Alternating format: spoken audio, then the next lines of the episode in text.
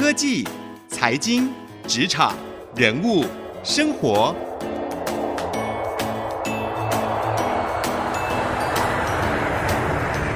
创意领航家。听众朋友您好，欢迎收听 IC 之音主客广播 FM 九七点五创意领航家，我是节目主持人朱楚文。在每一集的创意领航家节目当中，我们都希望可以带给所有听众朋友在工作和职场上不一样的创意，可能是新的想法，也可能会是从我们所有受访者的人生历练和职场经验，甚至是创业的理念当中来获得新的动能，或是新的解决问题的方法。而今天呢，我们在节目目当中为各位邀请到的，很可能许多听众朋友会觉得很有共鸣，因为我们听众朋友有不少是在竹科工作。而今天的受访者呢，他就是一位科技老鸟，他是《科技老鸟三十年陪你飞一程》这一本书的作者夏言先生。今天呢，邀请夏言先生来到我们的节目当中，跟我们聊聊他这科技老鸟三十年的一路当中，当过几千人团队的主管。也曾经创业过，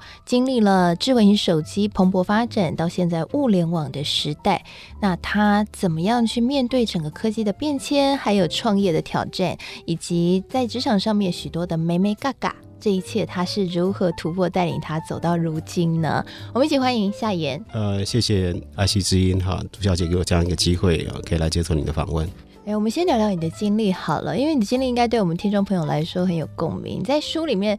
介绍说自己是一个眼睛看着一处，心常常却在彼处，在电子业界的江湖中闯荡起伏，一直过着冲浪般的职场人生的人哦。这一路的科技老鸟三十年，好像是一直都在跟手机啊、物联网相关产业工作，对吗？呃，对。事实上，我早期是在桃园龙潭的中科院工作，那也工作了大概十几年的时间。嗯，那后来因为确实是因为通讯产业的蓬勃发展。所以正好有一个机会开始踏入通讯产业啊，包括手机这样一个产业，在手机的设计大概有工作了差不多十年的时间，然后之后因为物联网蓬勃发展的关系，所以也开始转入物联网这样一个产业。嗯，所以在你的书里面其实也提到你这一路的旅程呢、啊，我们说职场的历程，好像后来还有创业，对吗？对，在做手机那段过程中，呃，其实台湾在差不多从两千年。到二零一零年，确实是台湾的手机产业非常蓬勃发展的一个阶段。对，那也培养了非常多的一些人才，不管是软体或者是硬体。那当然，其中我想最值得台湾的工程师骄傲的，当然就是在那个时候，呃，联发科也在那十年的时间，在手机的芯片这个市场，应该说闯出一片非常亮丽的天空。是，那也参与了手机本身的研发。可以跟一些国际的大厂，包括 ODM 的大厂，像 Nokia、像 Motorola、像 Sony Ericsson，哦，由于那时候采用联发科芯片的关系，所以跟这些大厂啊有一些呃非常直接的一个接触。你在书里面称自己是科技老鸟嘛？因为在这个产业已经三十年了。嗯。那你自己觉得科技老鸟跟新手差在哪里？特别是你自己后来也带了很多团队，应该常常接触许多新手。嗯。你会把自己定义成科技老鸟是为什么？那你觉得新手是什么样子？在科技的产业里面的话。呃，如果说当你从大学毕业之后，或者研究所毕业之后，你可能在学校里面你学到了一些呃，未来可能在职场上面会用到的一些基础的知识，好，那个算是一个假设说一个菜鸟吧，哈，算是你的基本功。可是你到社会来之后的话，你大概很快就会发现两件事情。第一件事情就是你在学校所学的东西，跟外面的产业界用的东西，其实有一个很大的落差。是，所以在这个时候的话，假设一个有经验的老鸟可以带着你啊一起飞的话呢，可能你在那段过程中可以比较快的可以调试啊，从技术上面可以把你在学校里面所学的跟职场的做一个衔接，这是从专业技术来看的这个部分。但是其实还有另外一个部分的话呢，是你在学校里面的话，比如说你乖乖的上课，乖乖做实验，然后。把书读好，考试考好，那大概你的成绩就是你自己的表现。对。可是你到外面之后的话，其实基本上大概很少很少是你自己独立完成一件工作，大部分都是必须要跟一个团队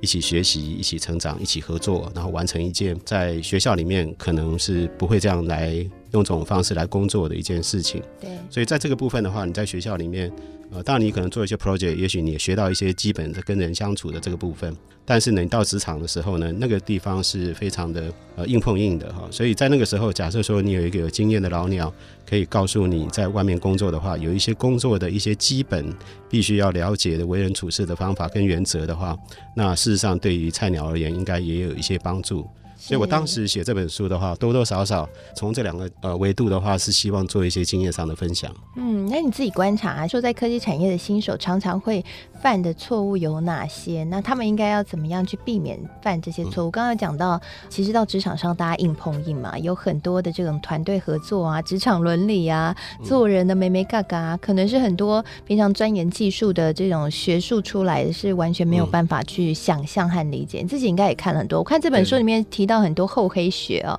都是职场这些美美嘎嘎，可以跟我们分享一下。你觉得很重要，应该职场上要特别注意的，新手需要避免去犯的错误有什么？呃，我想我可以以，以我自己的例子来做一个说明啊。比如说，从工作上面接触到一些不同的工程师工作的方法。那我自己因为坦白讲，也是从呃所谓的比较好的一些一些科系毕业的。可是，在学校里面所学的这些事情，到职场上面的话，我发现遇到的一个很蛮大的冲击，是在当我还在中科院的时候，被派驻到国外工作。然后那时候呢，就是一起工作的一些呃，应该说外国的一些一些同事吧，哈啊，因为他们是要负责把一些技术转移到呃我们的手上，对，所以呃我们也参与一些实际上的开发的工作。一开始进去的时候呢，他就告诉我说要做某一项呃软体的一个开发。那他就问我说，大概需要多长的时间？我很快的就用呃我在台湾工作那三那时候只有工作了两三年的时间，我说这件事情看起来没有那么困难，我想大概一周的时间就够了。然后他说，你怎么可能一周可以把这个事情做完？好，然后我就稍微描述一下我要怎么做。他说，那你做这些事的话，那你打算用什么样的方法来做测试？那这件事情的话，以前我们都是不会这样去思考这件事情。我们大概就是，呃，比如说一个工作来了之后，尤其像软体的话，我们就坐到那个电脑前面就开始准备开始写程式了。对。但是基本上他觉得是不能够这个样子哈，他希望说我先把整体的测试计划、测试的方法都已经构想好了，然后跟他做完讨论之后，才着手下去进行这个工作。那像这一些事情的话，即使到今天，我常常在跟一些软体的同仁相处的时候。当我要他们去有一个新的一个 assignment 下来，希望他们开始做事的时候，他们还是很习惯的，就是像我刚刚讲的，我年轻的时候一样，就开始坐到电脑前面，就开始打开，就开始准备要写程式了啊，然后会缺乏一个很系统的一个思考跟思维。嗯。那另外的话，就是也写完之后，怎么样去测的这件事情，其实没有经过一个很严谨的思考。你会看到台湾的工程师很普遍的是开始的时候很快，嗯，可是在这个设计的过程中，其实是有很多的一些 bug。然后后面的话，收敛的速度很慢。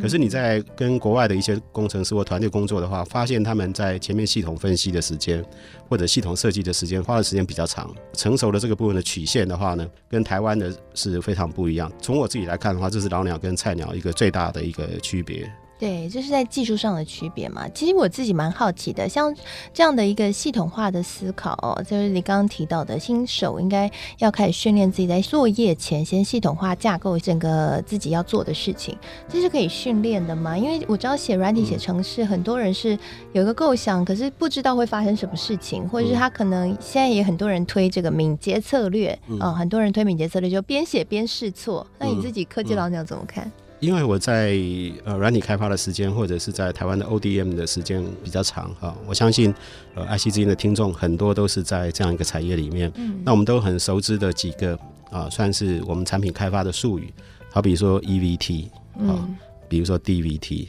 比如说到 PVT，到最后 MP 啊，这大概是一个产品开发的这个整个过程。比如说工程师以 EVT 的阶段的话，他一定有一个最后 EVT 要结束的时候，到底用什么样的方法来验证你已经完成了 EVT 的所有工作？回到刚刚软体那个为例的话，当有一个软体你要去进行开发的话，你一定是先把功能需求的部分，到底要做什么样的需求的部分，一定是思考的很清楚。对，那这个算是一个最基础的部分，然后你去架构所有软体的这些模块。可是最终你要达到，比如说像 EVT 的这样的一个阶段，准备要进入下一个阶段的话，一定有一些验证的方法、验证的程序。然后这些如果说你并没有的话，那么在这个产品开发的过程中，其实你并没有呃按部就班的一步一步往前做。我常常在比如说在 ODM 的产业那么长的时间，我常常问 PM 或者是跟一些呃应该说不同的方选讨论的时候。当我问他，他们说：“那 EVT 到底用什么样的判断？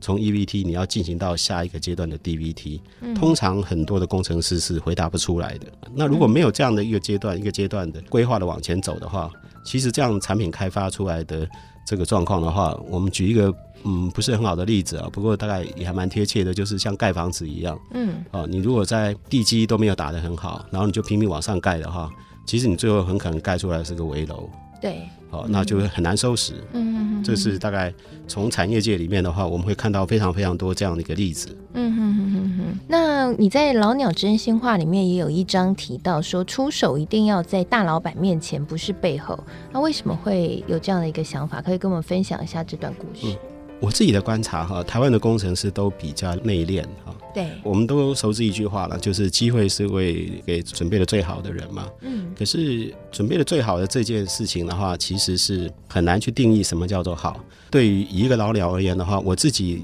其实在啊，比如从手机产业到物联网的产业里面，也看到非常多的这样一个机会。嗯。那这些机会的话，你很难去判断哪样一个时间点是你真正准备好了。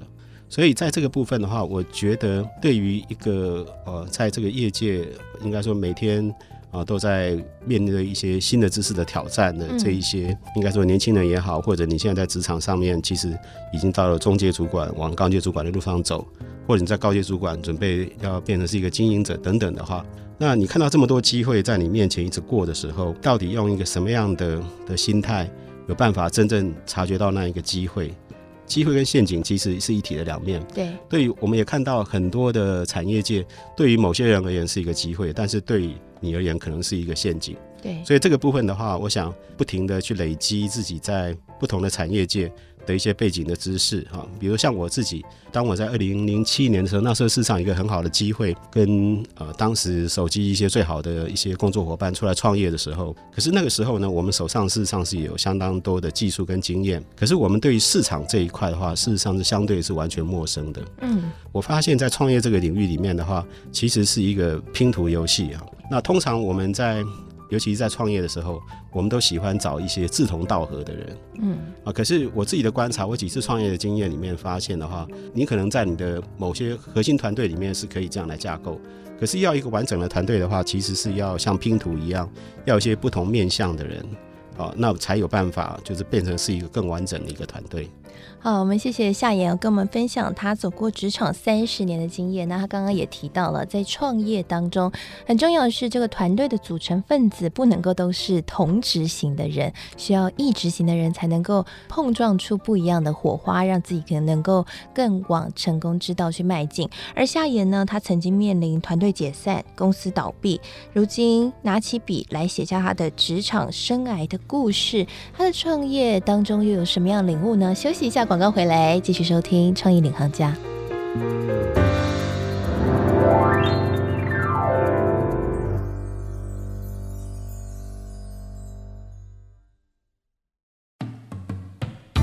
回到创意领航家，我是节目主持人朱楚文。今天我们节目当中为您邀请到了曾经是意气风发的技术长，也曾经面临团队解散、公司倒闭，他是科技老鸟三十年陪你飞一程的作者夏言。那夏言当然是他的笔名了，他其实呢就是一路上都在手机相关的产业工作，那现在在物联网相关的领域耕耘。他是一位软体工程师，现在是高阶的主管。他写了这本书。来跟所有的科技菜鸟分享他自己的职场的历练。那夏言，刚刚我们有聊到您的创业的故事哦。你说那个时候，呃，因缘机会之下，在一些公司的支持，出去组了一个团队，走上了创业之路。那当然，你还有到对岸去发展，所以你看了很多不一样的文化，然后还有。不同人的嘴脸哦，这些你在书里面都写。我说你这本书很像一个 职场上的厚黑学。我觉得有几点蛮有趣的哦，你的这个书里面的标题，我觉得里面都有很多的故事。当然你在书里面也有分享，像是你提到说，宁可与狼共舞，不要抱团取暖的小温馨。职场上需要弟兄，也需要兄弟，还有不能弃舍团队，即使是一兵一卒。从这个标题来看，你的创业历程应该是蛮呕心沥血的。为何会有这么痛的领悟？这么痛的领悟的话，应该是这个这个标题还真的下的蛮好的。好，那呃，因为有几次创业的机会，我想我们自己都很清楚的知道，做出一个产品跟卖出一个产品，跟卖出一个产品，你能收到钱。这还是不同阶段，阶段三个三个阶段的事情。但是我们创业的时候，通常考虑到的是第一阶段。嗯，那第二阶段、第三阶段的话呢，都是且战且走。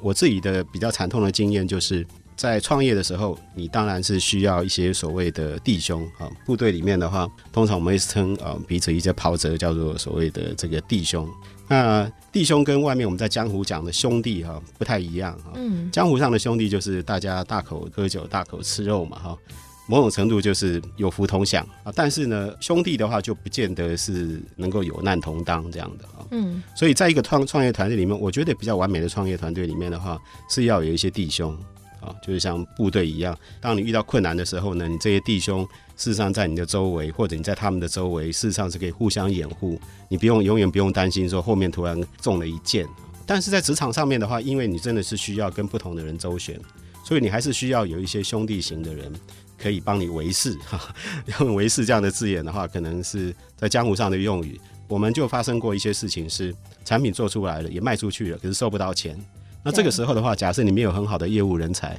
或然后这些业务人才没有办法觉知到那个危险就在前面的话，常常很多的新创公司接了一个大单之后呢，那就倒闭了。好，这种情况也时有所闻。嗯啊，所以呃，创业当然是不简单的一件事情，可是真的是要走出自己的原来那个圈子，然后可以找到一些志同道合的人当成核心团队。嗯，可是也要找到一些事实上你可能非常不喜欢他，但是在这个团队里面的话，他又是必须要的一个分子，然后你就必须要学习怎么样跟这些人相处，那么可能才有办法构建一个。更容易成功的一个创业团队。嗯，所以这个是 for 创业吗？还是说其实任何团队都应该这样组成？呃，其实您您讲的非常好啊。其实，在任何的团队里面都是必须要这样。嗯，只是在创业的这个团队里面的话，呃，这一点就就变成了非常的非常的重要。嗯，那就像我我前两年在大陆这边进出比较多，他们有时候开玩笑啊，通常的职场成功人士哈，从小康到赤贫。最快的途径就是去创业 啊！你本来是小康之家，但是呢，透过一个创业的话，你可能就是又回到回到按照他们的讲法，又回到这个解放前啊的一个状态。我知道在台湾的话，其实呃年轻人可能现在的一个现实环境，可能创业的机会并没有像十年前或二十年前那么好。可是看到在对岸的话，那当然年轻人他们对于创业这件事情是非常的积极的。嗯嗯。即使是这种情况的话，我想台湾的应该是年轻人，他们无法避免的，还是必须跟对岸会有一些接触。所以你对对岸的一些了解，包括他们的技术实力，包括他们在业务上面是怎么样去缔结一些他们合作的关系，这个部分我们无路可逃，我们就是必须要去面对、去了解。嗯，我觉得，因为我也跟对岸合作的经验哦，我觉得他们速度非常的快。对对，那要还有台湾很讲人情味，嗯，但在对岸在做事的时候，相对是比较。比较没有在 care 这一块的，你自己的观察呢？是我我事实上有一个还蛮有趣的经验可以跟各位分享，因为我大概在二零一三年到二零一六年左右到对岸工作，然后那时候呢，呃，有接触到一些很有趣的合作对象，其中一个现在这一家公司可能已经可以说不存在了哈，嗯，但是前两年其实非常的火红哦，就是共享单车的摩拜单车，嗯嗯嗯，摩拜单车他们当时要做的时候呢，呃，他们当时的 CEO 一个叫做。胡薇薇，胡小姐，胡小姐是一个浙江大学毕业的一个，很有名，很有名。她长得非常的温柔婉约，好，非常的古典美。我记得我第一次跟她见面的时候，她事实上是穿着旗袍，嗯，但她想要创业，所以她当时的话，事实上没有太多的资金，呃，因为她来台北看到所谓的这个 U Bike，她觉得这个构想真的是非常好的一个构想。那她想要在杭州、在上海落地，但是呢，事实上那时候杭州已经有类似 U-Bike 的概念，有引进杭州，可是没有很成功。嗯，所以当时他就想要做一些概念上的一些突破，所以当时我们也协助他哦、呃、来做这件事情。可是呢，我还记得很清楚，我当时问了他一个问题啊、呃，因为当时这个摩拜单车在设计的时候呢，有一件事情就是他要怎么样跟他当时的竞争对手就是 OFO 技术上的一些差异，就问了他一个问题。就是假设这些单车未来是这么方便的被使用、被停放，可能会面临到一些公共秩序的问题。对，好比说这些单车乱停啊，哈，然后呢可能很难管理啊等等的。我还记得他当时给我的回答是，在中国这些都不会是问题。那可以相信了。对，那所以确实后来大概在两三年前，我讲一两年前的话，你到上海、到北京、到杭州，所有的大城市、一线城市到二线城市你，到处都看到单车，呃，真的就是非常的凌乱，然后摆置等等的。嗯。可是你看到他们的创业者，他们所看到的跟我们所看到的世界其实是不太一样的。他们觉得那一些问题是可以被解决的。嗯。那我们通常是会比较谨慎，会考虑到呃太多之后。那变成是很多事情，我们可能就会花很多的成本，就是会驻足不前。嗯，但是你看到中国大陆很多创业者的话，就有点像你刚刚所描述的那个状况一样，他们是一边做一边改，一边做一边改，那改的速度也很快。对，啊，所以他们最后就是可以最后达到一个一个最佳化的一个状态。所以我在书里面会提到，就是宁可与狼共舞，啊，就是不要抱团取暖，因为你唯有与狼共舞，你可能会看到一些。从你自己的眼界或自己的经验里面所看不到的一些一些机会，对，也比较会被激励啊，去往这个荆棘之路披荆斩棘，才可以有丰硕的成果。但在书里面有写到，思考与直觉必须要同时训练，才能够在现代丛林当中生存。那你自己觉得呢？思考和直觉怎么样同时训练？嗯，你自己怎么训练自己？我自己觉得思考这件事情是确实是可以被训练的。好比说，呃，一个工程师。当你在描述一件事情的时候，你是不是呃很有逻辑性的在描述一件事情？对，可以让呃跟你合作的伙伴或者是你的客户很清楚的知道你要表达的内容是什么。但是直觉这件事情，我多多少少觉得这件事情是天生的，这个部分就真的很难去训练。可是你可以有机会的话，看着你这些学长或者这些前辈，他们遇到问题的时候，他们是怎么做这个判断。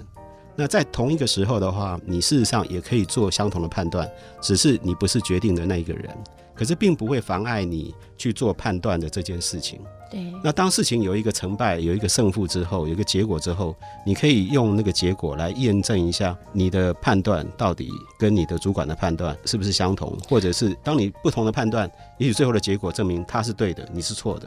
那这个部分的话，就可以让你自己的所谓的直觉的那个部分的话，会慢慢的越来越敏锐。嗯，那敏锐到一个程度的时候，你会发现你判断的成功的机会越来越大的时候，那这个时候的话，你大概就已经具备了可以去闯荡天涯的一个可能性吧。嗯，好，我们非常谢谢夏言今天来到我们的节目，跟我们分享他这三十年当中经历过创业，经历过带领大的团队，他怎么样去应应各种不一样的困难，以及他所淬炼出的人生智慧哦。职场是一场个人与资本市场的博弈。夏言在书里面写说，个人表面上看起来绝对是输家，但是如果我们从另外一个角度来看事情，或许就有不一样的思考的方法。就像我们刚刚在节目里面聊到的。菜鸟很重要的是要先了解游戏规则，同时呢，在职场上不要害羞去隐藏自己，出手一定要在老板的面前啊。试着去训练自己的思考和直觉，才能够在现代职场的丛林当中生存。而同时，如果你要创业的话，记得要宁可与狼共舞，即便他很难相处，可是如果他有价值的话，还是一样在职场上面要找到这样的一个兄弟哦，提供给所有听众朋友参考。那也希望各位在职场和创业的路上呢，能够在这些智慧的淬炼当中获得一些新的启发。我是节目主持人楚文，我们下次再会。Música